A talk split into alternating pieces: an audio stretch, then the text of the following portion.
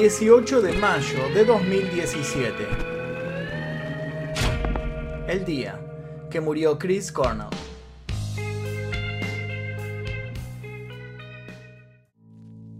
Fue pionero del movimiento grunge y lo llevó a fuerza de melodías tan oscuras como luminosas a un nivel de maduración sin precedentes. Chris Cornell fue uno de los encargados de darle a los sonidos generacionales matices universales sin que por eso perdieran el poder caótico de su origen.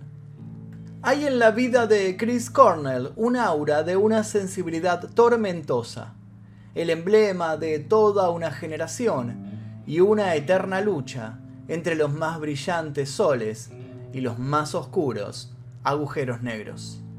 Kim Tayil, Matt Cameron y Ben Shepard viajaban en uno de los buses como era usual que sucediera después de que un concierto se concretara y tuvieran que emprender viaje al próximo destino. Cornell se había quedado en un hotel, adjudicando no poder dormir en buses, prefería descansar y luego alcanzar al resto tomando un avión, ya con las energías renovadas. El resto de los miembros de la banda siguió viaje, hasta que Cameron, que atravesaba una mala racha de insomnio, vio en la madrugada del día 18 un post de Facebook en el que se leía RIP Chris Cornell. Primero pensó que se trataba de una broma de mal gusto. Luego, notó que la noticia se esparcía a la velocidad de la luz. Movido por un mal presentimiento, despertó a los otros miembros de la banda y al resto del equipo de producción. Todos se alertaron de inmediato. Buscaron noticias sin parar, también en las redes sociales. Luego, empezaron a hacer llamadas. Esperaban que todo se tratara de un horrible malentendido. Los buses se detuvieron a mitad de la nada, en medio de una horrible carretera.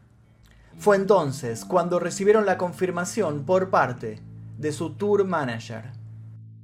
Pasaron solo un par de horas entre que Chris Cornell pisó por última vez un escenario la noche del miércoles junto a Soundgarden y que su cuerpo fuera encontrado sin vida en una habitación del hotel MGM Grand Detroit.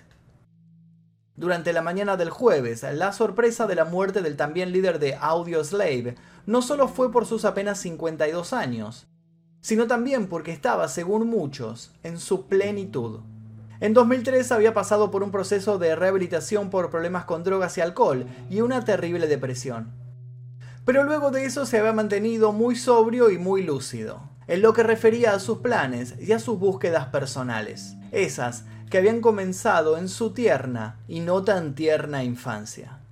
Christopher John Boyle nació en Seattle, Washington. Sus padres eran Ed Boyle, farmacéutico, y Karen Cornell, contadora. Ya de grande, Cornell los recordaría como dos alcohólicos. Como es de imaginar, su niñez fue algo turbulenta y el divorcio de sus progenitores lo sacudió profundamente. El pequeño Chris primero se refugió en sus clases de piano, con suaves melodías, intentaba darse consuelo, pero luego desarrolló un fuerte ostracismo y empezó a usar su tiempo encerrado en la habitación para golpear cosas. Fue entonces cuando descubrió que tocar la batería le resultaba mucho más agradable que pasar sus dedos por las teclas blancas y negras.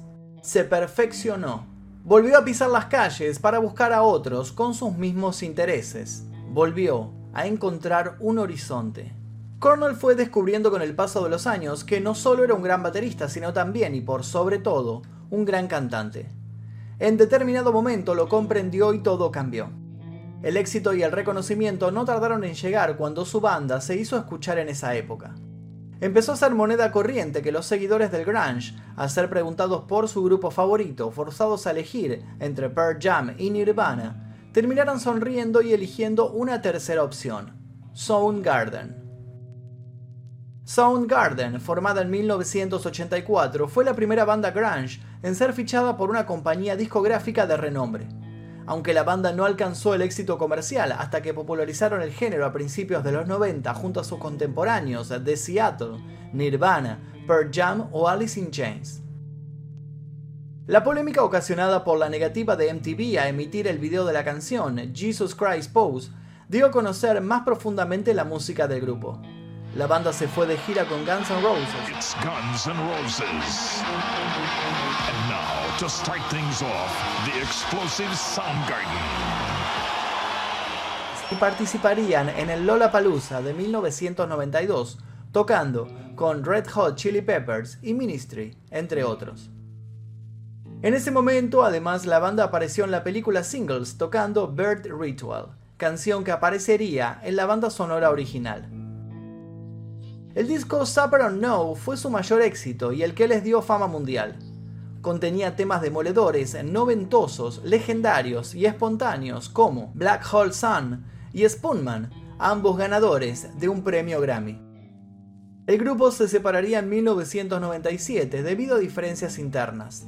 Luego de más de una década en la que sus integrantes participaron en otros proyectos musicales, Soundgarden se reagrupó en 2010 y se separó de forma definitiva en enero de 2019. Nunca se podrían imaginar que iban a dar un show final en homenaje a la memoria de quien había dado vida a ese proyecto y a otros tantos proyectos. Sí, porque si algo le sobraba a Chris Cornell, eran proyectos. Sin ir más lejos, Soundgarden se había sabido beneficiar en algún momento del éxito de Temple of the Dog, un proyecto que Cornell había iniciado para exorcizar la presencia de un amigo muerto que lo seguía visitando en sueños. Temple of the Dog fue una banda de grunge y rock alternativo formada en 1990 y disuelta en 1992. Fue concebida por Chris Cornell como tributo a su amigo prematuramente fallecido de una sobredosis, Andrew Good.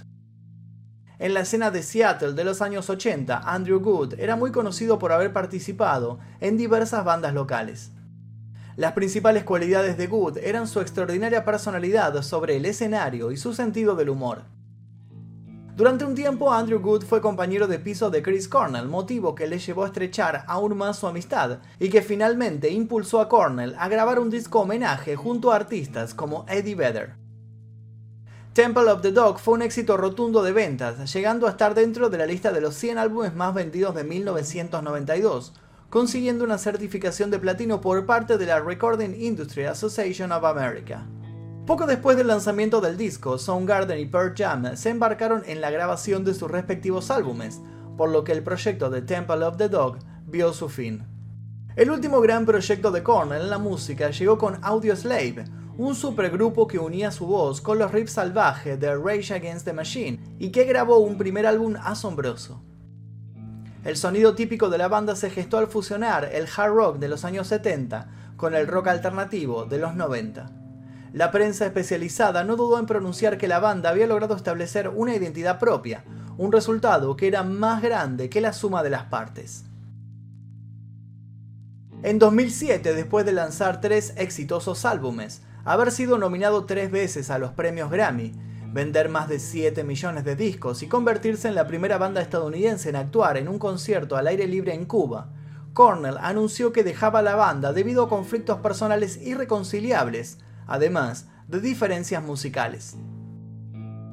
Audioslave volvió a reunirse el 20 de enero de 2017 para formar parte de la organización del evento, que repudió la investidura presidencial de Donald Trump. La vida de Cornell había estado atravesada no solo por escenarios y extensas jornadas de grabación, sino por prolongados tiempos de soledad que eran necesarios para que la inspiración se hiciera presente. Y la soledad había sido un arma de doble filo para él. La soledad irónicamente lo acercaba a la compañía menos deseada, la adicción. Era entonces cuando su temperamento se volvía oscilante. Sin embargo, el momento de aparecer muerto, Cornell acumulaba más de una década alejado del consumo en exceso. Había logrado imprimir luz a su impronta de cielos oscuros. Como una piedra, Like Stone había avanzado sin detenerse, construyéndose en el camino, volviéndose eco de todo lo que derrumbaba a su paso, retroalimentándose, creciendo. Disfrutaba de mostrarse y exhibirse en una serena vida familiar junto a Vicky y a sus hijos. El suicidio ya no parecía formar parte de su repertorio, hasta que la noticia apareció en todos lados. Chris Cornell se había ahorcado. Tras la autopsia en el cuerpo de Cornell se encontraron siete drogas distintas. Vicky Karayanisiki, la mujer que había estado casada con Cornell, echa la culpa al doctor que le proporcionó una serie de pastillas que, según ella, pudieron alterarle la mente al cantante. La familia de Cornell incluso denunció al doctor por negligencia, Por lo visto, Cornell poseía elevadas recetas de un medicamento que debería haber sido aplicado con otra clase de cuidados. El juez del caso dictaminó que la prescripción del doctor estaba dentro de la legalidad. También sentenció que este medicamento no fue la causa de que Cornell se suicidara. Vicky nunca se mostró de acuerdo con el veredicto y siguió mostrándose indignada y dolida. A veces, no dudó en asegurar que si ella hubiera estado con él, Cornell no se hubiera suicidado. La mujer culpa a la banda de no haberse dado cuenta de que algo le pasaba a Chris durante el último show. Lo que sucedió en el último show de Soundgarden todavía se discute en los foros de los fans. Algunos aseguran que hubo momentos del concierto en donde Cornell parecía estar mareado. Otros dicen que si bien hubo imperfecciones, Cornell estaba en perfecto estado. El caso podría haberse quedado ahí, pero menos de 60 días después de su muerte, otra muerte sacudió al mundo de la música, y la gente comenzó a tejer teorías. Randy Cody, un ex marín americano de alto rango que ahora escribe en una web llamada TheMetalDen.com, dice haber investigado el caso de cerca por su cuenta y sacó una conclusión. Lo de Cornell no fue un suicidio. Al parecer, la viuda de Cornell actuó de manera sospechosa, cambiando su testimonio varias veces sobre sus últimas conversaciones con su difunto marido. Cornell tenía una fundación benéfica mediante la que destinaba fondos a niños víctimas de abuso. Por lo visto, Vicky y Cornell tuvieron una pelea por teléfono antes de su muerte y hay registros bancarios apuntando a que cientos de miles de dólares de la Cornell Foundation fueron desviados a otras cuentas. Vicky también se aseguró de que el cuerpo de Cornell fuera incinerado lo más rápido posible luego de la primera autopsia. En el informe médico de la autopsia aparece otro dato extraño, aparte del de la cantidad de pastillas. Cornell tenía nueve costillas rotas, algo totalmente inusual. Además de todo esto se supone que había sangre esparcida por todos lados en la habitación en donde estaba alojado. Randy sugiere que la viuda Vicky está intentando cubrir un asesinato premeditado. A su vez, pone su ojo en el guardaespaldas de Chris Cornell, Martin Kirsten. Según teoriza el ex marine, Vicky y Cornell se aproximaban a un inminente divorcio, y Vicky había contratado a Kirsten para seguir a Chris y casarlo en la cama con otra mujer para así poder demandarlo. Muchos aseguran que las teorías de Randy rozan lo disparatado. Otros lo vieron como un punto de partida para elaborar sus propias teorías. Son tantas las preguntas sin resolver que incluso algunos fans han lanzado una petición en change.org para que se busquen respuestas. Randy comenta en su web que el líder de Pearl Jam, Eddie Vedder, no acudió al funeral porque estaba enfadado con la familia de Chris al no creerse tampoco que se hubiera suicidado. Pero cuando las teorías paranoicas parecían haber llegado a su techo, Chester Bennington, cantante de Linkin Park y amigo de Cornell, apareció muerto. Cornell y Bennington eran más que amigos. Chester era padrino de Christopher Cornell, uno de los hijos de Chris. Además, según aseguró Anonymous, ambos estaban intentando denunciar a adultos que abusaban de niños. Amigos de Cornell han declarado que el cantante tenía un libro negro de su fundación, en la que también colaboraba Chester, sobre una investigación que evidenciaba la existencia de una red de pedofilia surgida en Hollywood hacía algunos años, y que tenía a Jeffrey Epstein como líder y a involucrados del tamaño de Donald Trump. Chester Bennington cantó Aleluya en el funeral de Chris Cornell. Dos meses después, en la fecha en la que hubiera sido el cumpleaños de Cornell, apareció ahorcado. Fue ahí cuando creció el rumor de que tanto Chester como Chris Cornell fueron asesinados por haberse metido con personas no solamente terribles, sino de un poder inimaginable. ¿Qué habrá de cierto en estas teorías? ¿Cuáles son los secretos del agujero que se tragó a Chris Cornell? En una de sus últimas entrevistas, Cornell remarcó estar orgulloso de su pasado, pero mucho más de su presente y de su futuro. Reflexionó además sobre el modo en que la música lo había salvado, siempre movilizándolo para estar en contacto con otros y no encerrarse tan peligrosamente en sí mismo. Según la revista Hit Parade, ocupa el cuarto puesto de las mejores voces de la historia del hard rock. Una encuesta del sitio web de la revista Rolling Stone lo sitúa en el noveno puesto de los mejores cantantes de la historia. Siempre calmo y desbordante, Cornell deja un legado lleno de furia y armonía, una incertidumbre latente. Muy parecido a ese momento del atardecer en donde las fuerzas se equilibran. Cuando el último brillo, ese que enseguece, se abre paso, antes de que la oscuridad todo lo devore. Espero que les haya interesado el video de la historia de la vida tan particular de Chris Cornell. Si les gustó los invito a ver otros videos similares que van a encontrar en este canal, se los dejo aquí los links para que sea fácil que realicen una maratón. Si les gustó por favor no olviden dejar su like, suscribirse si es que todavía no lo hicieron. Mi nombre es Magnum Mephisto y esto fue El Día Que...